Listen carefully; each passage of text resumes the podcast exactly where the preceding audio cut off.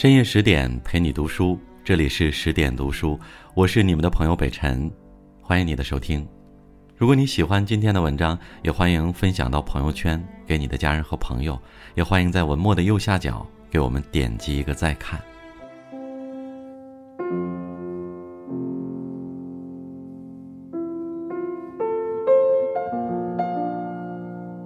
农历腊月初八，月光明亮澄澈。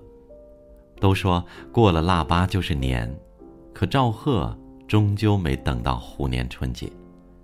在腊八节这个本应团圆的日子，一个令人悲痛的消息在网上流传：中央广播电视总台著名主持人赵贺当天下午在北京不幸因病与世长辞，年仅六十一岁。提起赵贺这个名字，你可能觉得陌生，但看到他的照片，你一定觉得熟悉。赵贺在央视工作多年，始终没有离开过经济栏目，专业能力和人品素养得到亿万观众的认可。听闻噩耗后，人们无不扼腕痛惜。同为主持人的张泽群说：“经济半小时关切国计民生。”打假三幺五，亲情去伪存真，沉痛悼念，深切怀念赵贺老师。看到有人评论说，以前经常在二台看到他，太可惜了。印象里大气稳重的赵贺还在自信的播报，一转眼，我们和他却已是天人永隔。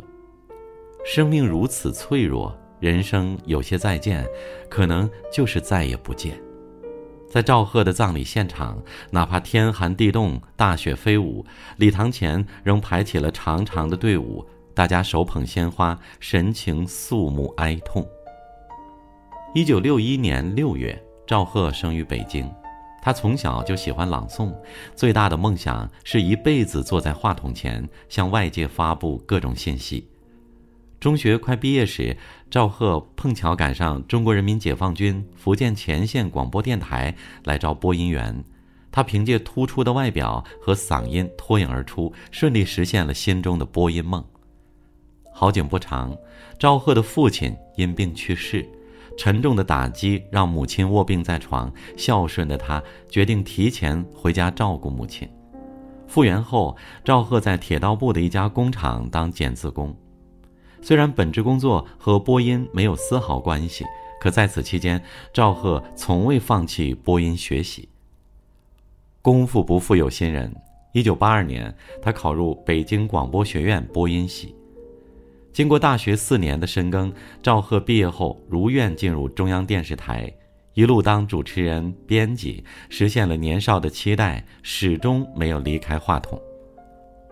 一九八七年。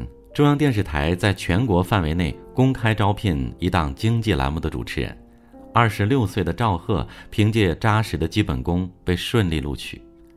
他从此进入央视经济部，用一句“观众朋友你好，欢迎收看经济半小时”开启一个时代。经济半小时是中央电视台创办最早、影响最大的名牌经济深度报道栏目。赵贺曾担任该栏目的主持人及制片人。在这短短的半小时里，对重要经济事件抽丝剥茧，对业界各类观点劈沙拣金。赵贺的主持沉稳而有力，温厚又不失锐度，深受观众好评。有人说，如果我们的工作是自己喜欢的，那将是一件很幸运的事情；如果能够坚持做下去，那将是一件很幸福的事情。从这个角度看，赵贺无疑是幸运的。他从小就知道自己的人生使命，并为热爱的事业奋斗终身。赵贺的“贺”在字典里解释为显著、盛大。人如其名，赵赫在工作方面硕果累累。在一九九一年到二零零零年，赵赫除了担任经济半小时的主持人，还连续十年主持央视三幺五专题晚会。三幺五晚会对打击假冒伪劣产品功不可没，一度被观众视为正义的化身。赵赫也被人们称为“打假主持人”。只要赵贺一出现，屏幕前的观众就会多一份信任感和安全感。在前三届三幺五晚会上，赵贺都是亲自撰稿，字斟句酌，精益求精。在赵贺看来，三幺五晚会是为了营造更好的消费环境。毕竟，只有诚实经商、诚信经营，消费者才能得到实实在在的好处，也才能够放心。很多公共管理条例的出台，都与这档节目息息相关。比如，明星代言食品广告承担连带责任被写入食品安全法，缺陷汽车产品召回管理条例的出台等。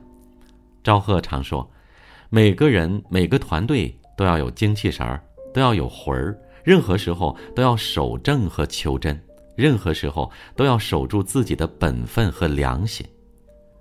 因为他相信，只有至真、至善、至美的境界，才能超越时空，走向永恒。赵赫的求真和执着，给身边同事留下了好口碑。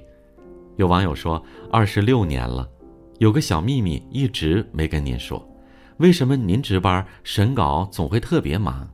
那是因为您从不居高临下，三言两语就打回重写，总能在聆听采访细节后，帮助编导们走出编辑误区，化腐朽为神奇。公布唐娟，赵贺的付出也得到了回报。二零零八年，他获得了我国主持界的最高奖项金话筒奖。二零零九年，他又获第六届全国德艺双馨电视艺术工作者称号。这些奖项他担得起。和工作中的高调做事不同，赵赫在生活中非常低调。网上关于他的公开资料寥寥无几。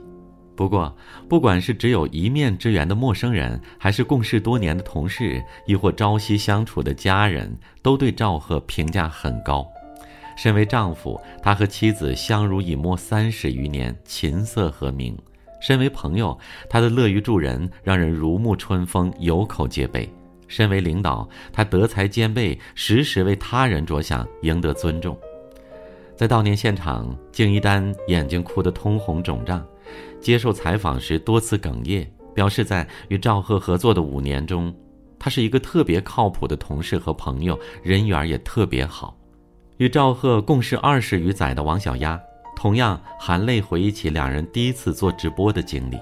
那是一九九八年的三幺五晚会直播，开场音乐响起，片头飞出来以后，大家都紧张的几乎哆嗦。赵赫说第一段词定调，然后一切稳妥起来。财经频道主持人谢莹莹把赵赫视为良师，他正式步入央视做节目时，今天的节目就是这样了。这句话总是说不好，赵赫告诉他，在这句话前面加一个好了，这样就像和观众在聊天儿。于是，从那时候到现在，每当谢莹莹说到这句话，都能看见赵贺的笑容。